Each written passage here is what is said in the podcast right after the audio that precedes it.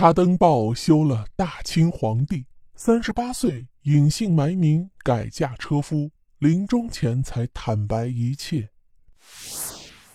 众所周知，古代的历史上，女子的地位都很低，不光要遵守三从四德的封建礼教，更是被看作男子的附属品。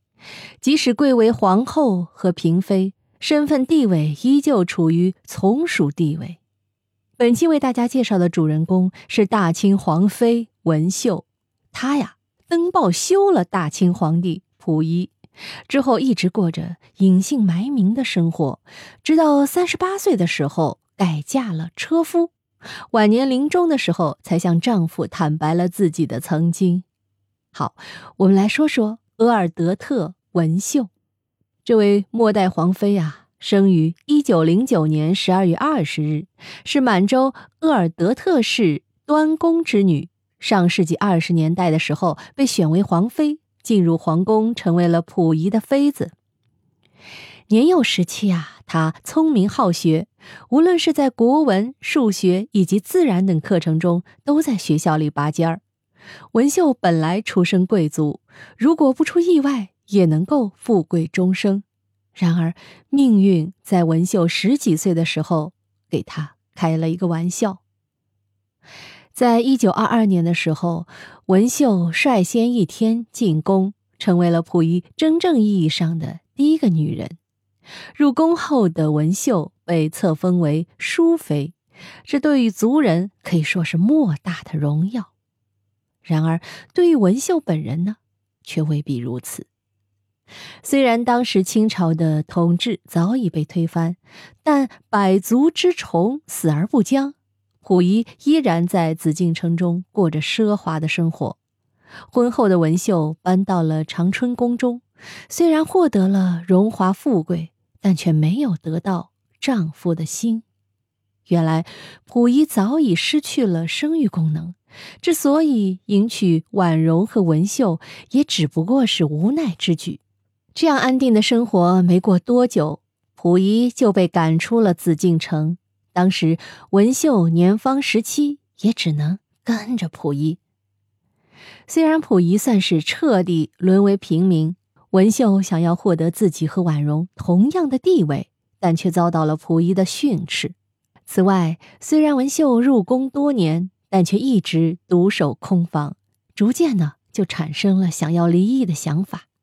但是啊，当年离婚是一件大事儿啊，是被很多人。不理解的，何况她还是皇妃呢？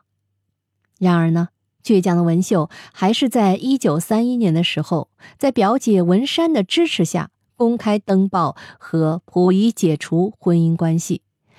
妃子休皇帝，这可是开天辟地头一遭。这场刀妃革命在民国引发了巨大的轰动。最终呢，双方以和解告终。溥仪要求文秀以后不得再嫁，但却遭到了文秀的拒绝。后来，法院判决溥仪支付文秀五点五万元赡养费，双方不互相损害名誉。这笔钱在当时虽然是个大数目，但缴纳了律师费、置办完房子之后，文秀身上的钱也所剩无几了。为了生活，他干脆隐姓埋名，和以前的亲朋好友。都断绝了往来。文秀在当时啊，也算是高级知识分子。为了吃饱肚子，他呀来报社担任了编辑的工作。